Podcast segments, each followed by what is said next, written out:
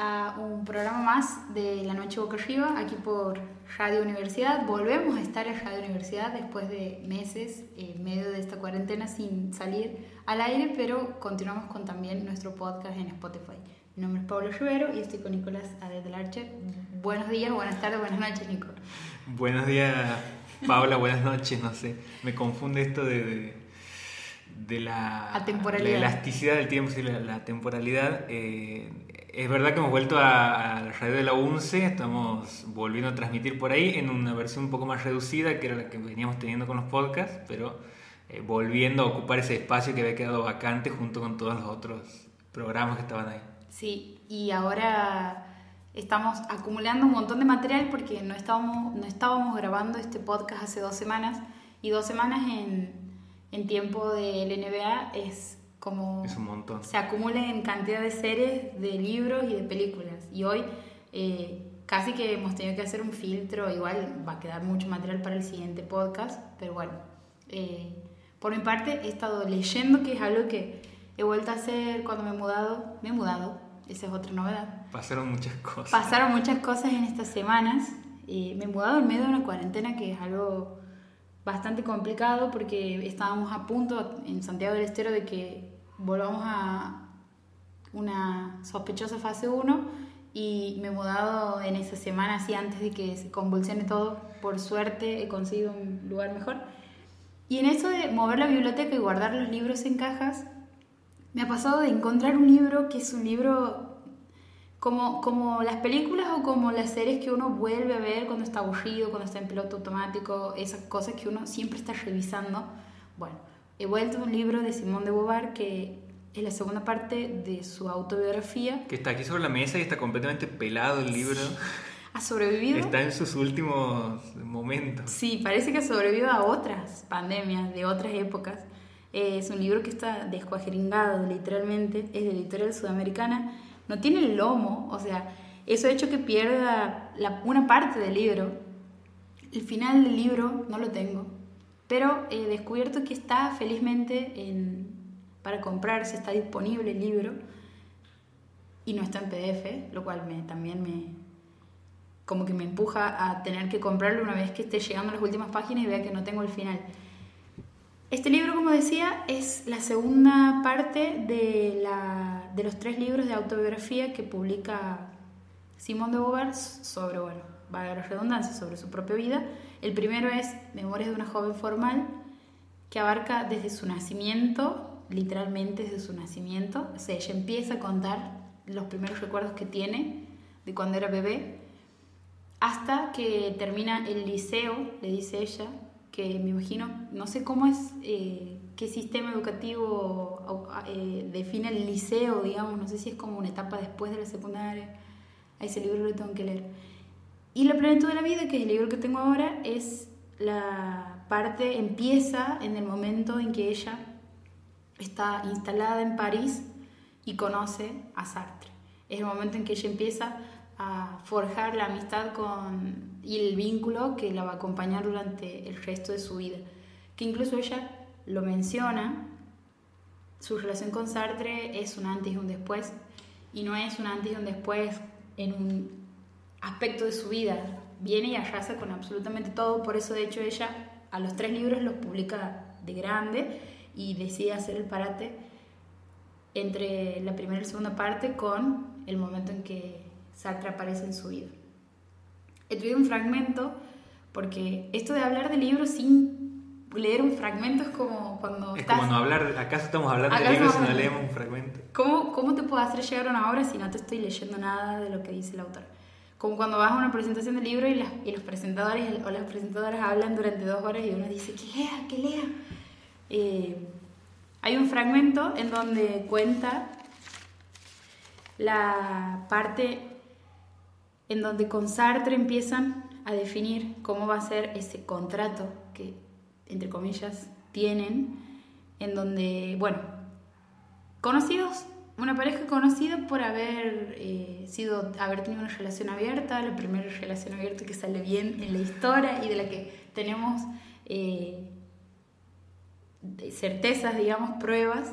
Sin embargo, hay una parte de este libro donde todavía no he llegado, pero hay momentos en donde Simón cuenta que tenía ataques de celos y que cuando le pasaba eso para no eh, ir contárselo a él, se iba y se caminaba, subía como una especie de cerro que había en el lugar donde ella vivía, se encontraba, hacía como una especie de meditación y volvía, digamos. Eh, porque si no, no diría como, ay, qué liberales, qué progre, qué gente equilibrada, muy en contacto consigo misma. Y no, la verdad que sí tenían sus momentos eh, de... Canalizaban esos impulsos de esa forma, Claro. Para evitar el conflicto. Ellos empiezan, se conocen y empiezan a, a frecuentarse y eh, establecen, Sartre le propone que durante dos años ellos se iban a, eh, eh, a él lo habían convocado para la guerra, se tiene que ir a Japón y él para eludir, digamos, esta, esta obligación, le, se inscribe como dentro de una categoría en el ejército que no es la de soldados, sino no me acuerdo qué, pero él se tiene que ir. Entonces él, ella le él le propone que durante los primeros dos años en que él esté en, en otro país, eh, se escriban continuamente y que después de eso ellos mantengan una vida en común. Y aquí, y este es el fragmento en donde ella cuenta esto. Mientras lo escuchamos a Peperoni tomar agua de fondo. Entre nosotros, me explicaba, utilizando un vocabulario que le gustaba, se trata de un amor necesario. Conviene que conozcamos también amores contingentes. Ahí es cuando le dice, nosotros vamos a tener una relación abierta. Éramos de una misma especie y nuestro entendimiento duraría tanto como nosotros. No podía suplir a las efímeras riquezas de los encuentros con seres diferentes. ¿Cómo renunciar deliberadamente a la gama de los asombros, las ausencias, las nostalgias, los placeres que éramos capaces de experimentar? Sobre eso, sobre eso reflexionábamos largamente en el curso de nuestros paseos. En ese momento, Sartre me propuso, firmemos un contrato de dos años. Yo podría arreglármelas para quedarme en París durante esos dos años y los pasaríamos en una intimidad lo más estrecha posible. Después me aconsejaba que pidiera yo también un puesto en el exterior. Estaríamos separados durante dos o tres años y luego nos encontraríamos en algún lugar en el mundo, en Atenas, por ejemplo, para reanudar durante un tiempo más o menos largo una vida más o menos común. Nunca seríamos un extraño el uno para el otro. Nunca el uno recurriría en vano al otro y nada sería más fuerte que esa alianza, pero no tenía que degenerar ni en obligación ni en costumbre. Debíamos salvarla a, a cualquier precio de esa podredumbre. Acepté. Bueno, en esta parte en esta parte Simón cuenta eh, cómo empieza, digamos, la, la, relación con él. Sí se, se, percibe que, que hay una... las diferencias y las, y las distintas posturas. Ella dice que, por ejemplo, ella era una persona que le encantaba estar callada, que, se, que durante, ella puede estar en silencio durante varias horas y Sartre no. no le jodía. Eh y no le molestaba. Y en cambio Sartre no. Y en un momento ella dice que... Voy a, voy a citar otra parte. Dice...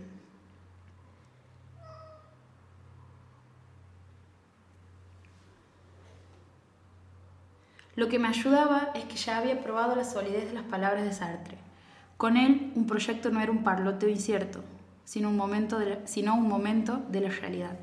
Si un día me decía, cita de aquí a 22 meses, a las 17 horas, sobre la Acrópolis, estaba segura de encontrarlo en lo alto de la Acrópolis a las 17 horas exactamente 22 meses más tarde. De esta manera, de una manera más general, yo sabía que ninguna desdicha me vendría nunca de él, a menos que muriera antes que yo. Que de hecho es lo que pasa, es lo que sucede. Y en el último libro, eh, que creo que se llama el peso de las cosas, si no me equivoco, eh, es la parte en donde ellos como que son más, entran en la etapa como madura de su vida y bueno, y después ella publica La ceremonia del adiós, que es donde solamente cuenta los últimos años de Sartre. Si una persona está pensando en, empezar a, leer lo que ha escrito Simón y, quiere como ingresar a su literatura, eh, ¿cuál, ¿cuál sería como el, como el libro más amigable o no sé, más indicado para, para meterte y después ir derivando en todos los otros, digamos, porque yo soy completamente ajeno a toda esa lectura, entonces digo, si me quiero meter, ¿qué me interesaría más o qué me atraparía más en cuanto a, lo que he escrito, digamos? Primero, está bueno separar o conocer la versión de Simón escritora, porque la conocemos a ella como referente feminista y casi siempre pensamos que su único libro es El segundo sexo o La mujer rota, pero Simón, la parte en donde empieza a como militar el feminismo es, es casi en la mitad para adelante, en la última parte de su vida, pero en todos los primeros años, cuando ella empieza a escribir, estaba como muy interesada y muy preocupada por la cuestión de la literatura, que es algo que aquí en este libro es, se, se lo pregunta mucho, es algo sobre lo que va y viene, que incluso ella dice que se levantaba y lo que quería, y es por eso ella dice que esta es una de las cosas que la unen a Sartre, que tenían ganas de contar el mundo, de, contar absolutamente todo lo que les pasaba, estaban como muy deseosos de, conocer. Y todavía tenían esa, ese optimismo y esa como energía de la juventud que después, con el tema de la revolución francesa y todo eso, ellos ya entran en una etapa mucho más como posicionada políticamente. Aquí, por ejemplo, hay, una, hay un fragmento muy bueno en donde cuentan que tiene un amigo que es socialista y, y ella dice, tira una frase que dice que despreciaban o sospechaban de cualquier tipo de gobierno o de sociedad que integre como que amigablemente al escritor y al filósofo. Como que ella decía que el filósofo y el escritor siempre tienen que estar como, eh, no sé si en oposición, pero sí un poco... Una tensión permanente. Claro.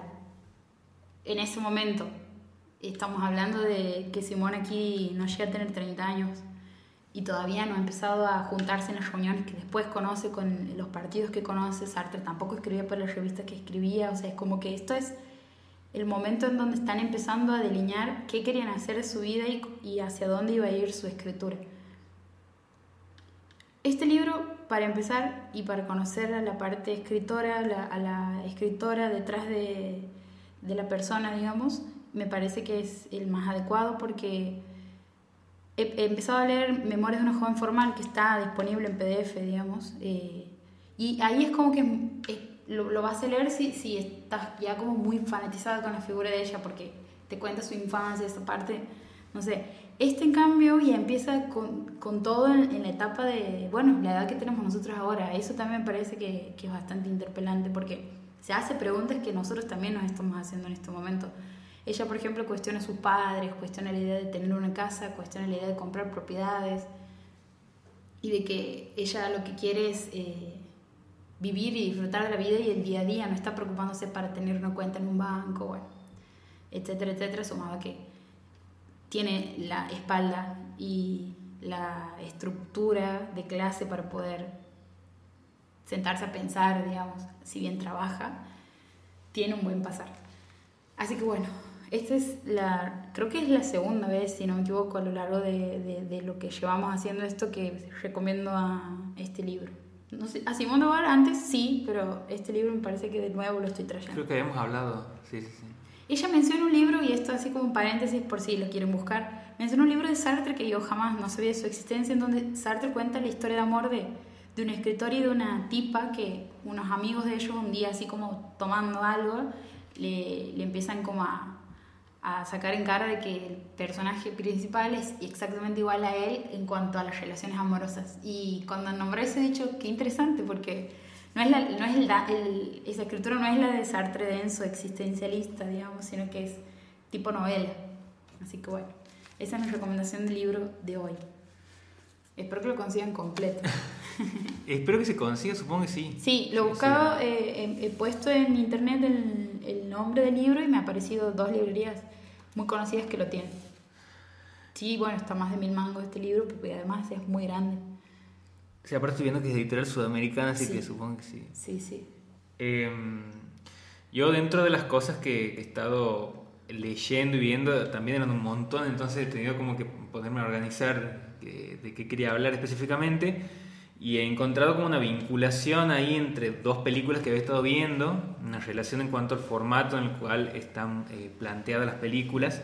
Y son dos, una se llama Host, que es una película que se filmado durante la cuarentena, y la otra se llama Spree, que es una película eh, que no sé específicamente, sí, bueno, se ha estrenado ahora, se ha estado filmando un tiempo más atrás, y tiene como protagonista a eh, un actor de Stranger Things, que es Joe Kerry, que es el que hace, eh, en este momento no me acuerdo el nombre del, personaje, Steve es el, personaje, hace en la primera temporada como un poco de villano y después se va como, nos va cayendo un poco mejor.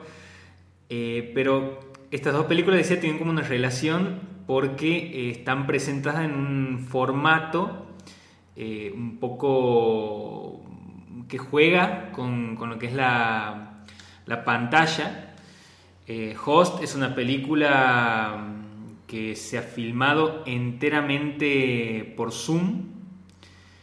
Eh, se ha filmado durante la, la, cuarentena. Es una película de terror que, como suelen hacer las películas de terror, siempre en esto de tratar de contar cuáles son los horrores de nuestra época Host lo que trae aquí es el error, eh, es el, es el horror de lo que es el, encierro, de lo que es la, situación de estar en nuestras casas durante muchos meses sin, poder salir y de tener estas reuniones eh, de manera virtual con, nuestros amigos, amigas.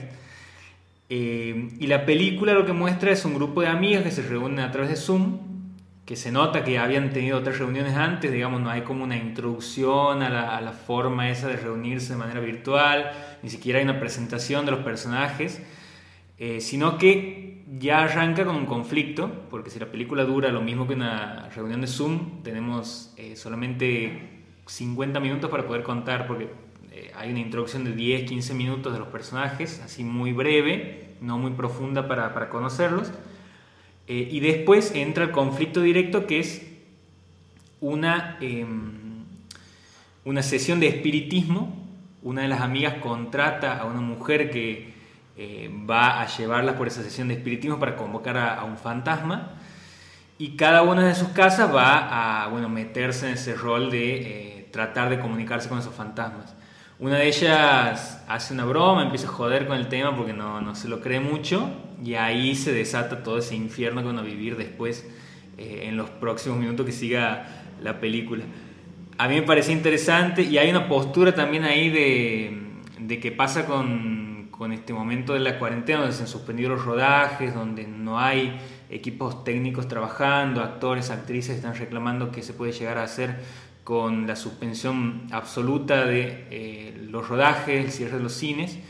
Y hay una posición ahí que mm, planteaban algunas personas que estaban en contra de esta película, que decían, bueno, eh, están filmando una película durante la cuarentena, eh, desde sus casas, con Zoom, y se está prescindiendo de un equipo técnico que lleve adelante todo lo que es esa producción, porque vos tenías a las actrices que se iluminaban, se filmaban y realizaban básicamente todas las tareas que, que, están, eh, que tendría que llevar adelante un equipo técnico, las realizaban ellas, con un asesoramiento, eso sí, pero eh, muy reducido.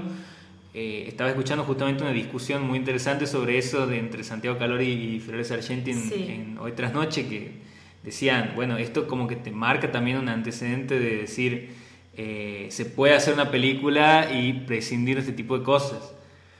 Eh, yo creo que está bueno plantearlo, pero al mismo tiempo siento que eh, la película está dentro de este tipo de modas que suelen aparecer dentro del, cine de terror, cuando eh, se pone, le pega un, un, buen número de espectadores de una película, que si vamos al caso, las películas de terror siendo de bajo presupuesto siempre suelen producirse con con pocas personas y con poco presupuesto, pero siempre que una película la pega, empiezan a aparecer otras películas parecidas tratando de imitar esa fórmula. Por ejemplo, me acuerdo de Proyecto Blair Witch que instala esta forma de eh, este subgénero de películas de terror donde el found footage, que es esto de una cinta encontrada que hace parecer que ha sido verdad, eh, es mostrada dentro de lo que es la película y después tenemos actividad paranormal y varias películas que se han ido haciendo.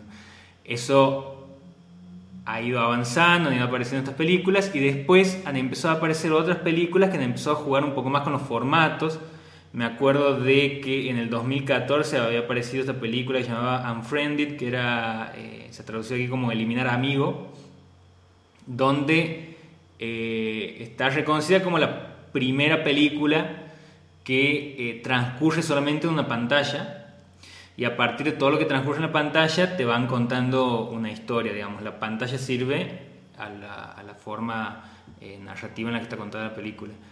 Y em, con esta aparición de este tipo de película, donde vos puedes contar una historia a través de una pantalla, han ido apareciendo también otras películas, como Searching, por ejemplo, en 2018, que a mí me parece una muy buena película, eh, por fuera de Unfriended, porque em, en esta película del 2014 teníamos como novedad el formato, pero no teníamos una historia muy interesante. Y en Searching ya empiezan como a aparecer historias más interesantes para contar y, saber aprovechar esa pantalla. Y ahora con Host eh, lo que hacen es llevar un poquito más allá eso de, de, la interacción con la pantalla y traerlo a los miedos que han empezado a aparecer eh, entre nosotros con esta situación de la cuarentena. Es una sociedad hiperconectada, súper aislada aún eh, teniendo esos vínculos eh, globales y sabiendo que todos estamos pasando por lo mismo. Eh, ha tenido muy buena repercusión justamente por esto, también porque ha tenido detrás una productora que al mismo tiempo es una plataforma que sería como un Netflix de, terror.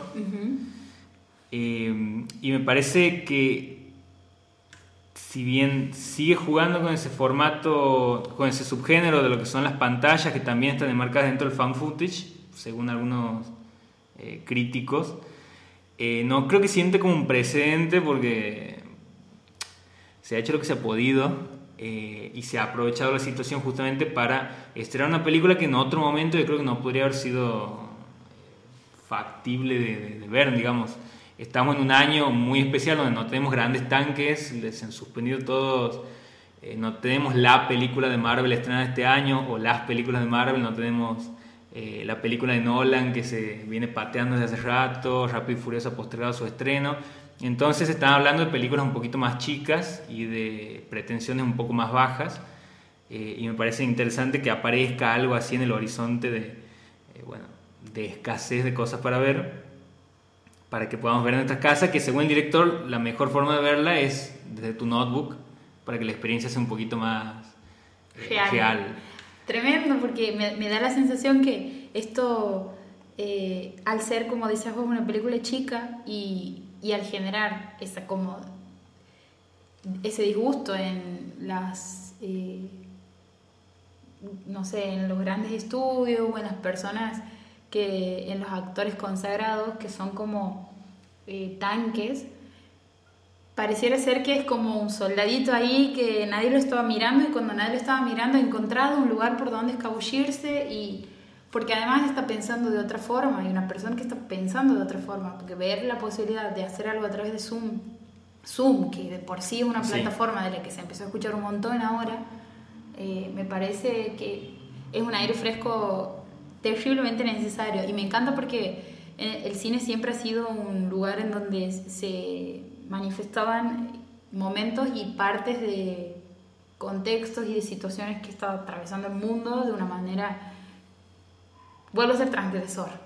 sí, eh, yo creo que la película aprovecha justamente un momento muy específico y creo que va a quedar como una película que nos va a hacer acordar en unos años lo que ha sido la, la, la pandemia eh, no creo que marque un antes y un después en el cine de terror, ni creo que las películas se empiecen a hacer ahora de esta manera, presidiendo completamente los equipos técnicos. Es una situación muy particular, eh, se ha hecho lo que se ha podido. Eh, y creo que está muy bien aprovechado incluso en el uso de filtros. Por ejemplo, hay, momentos donde, eh, no, sería spoilear, pero hay momentos donde te instalan de, entrada la cuestión del uso de los filtros de parte de las personas que están en la videollamada y después eso de los filtros se utiliza en cuanto a, lo que tiene que ver con la aparición de los fantasmas.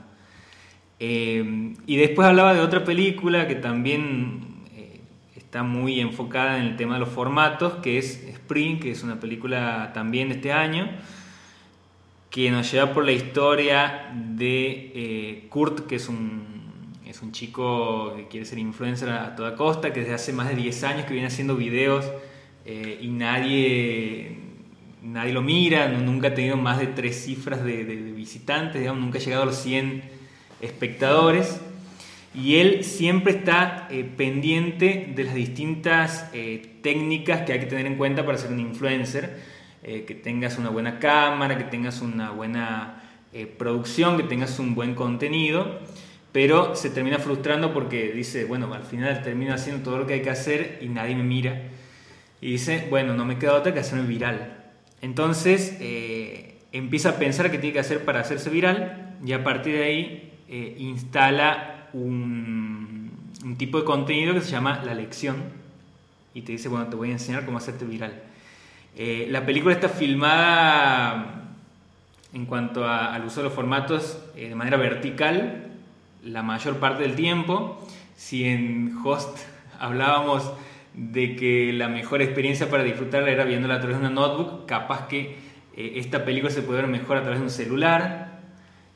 digo, mientras la veía pensaba ¿Qué puede pasar si yo a esta película la bajo en mi teléfono y me pongo me pongo nervioso el tema?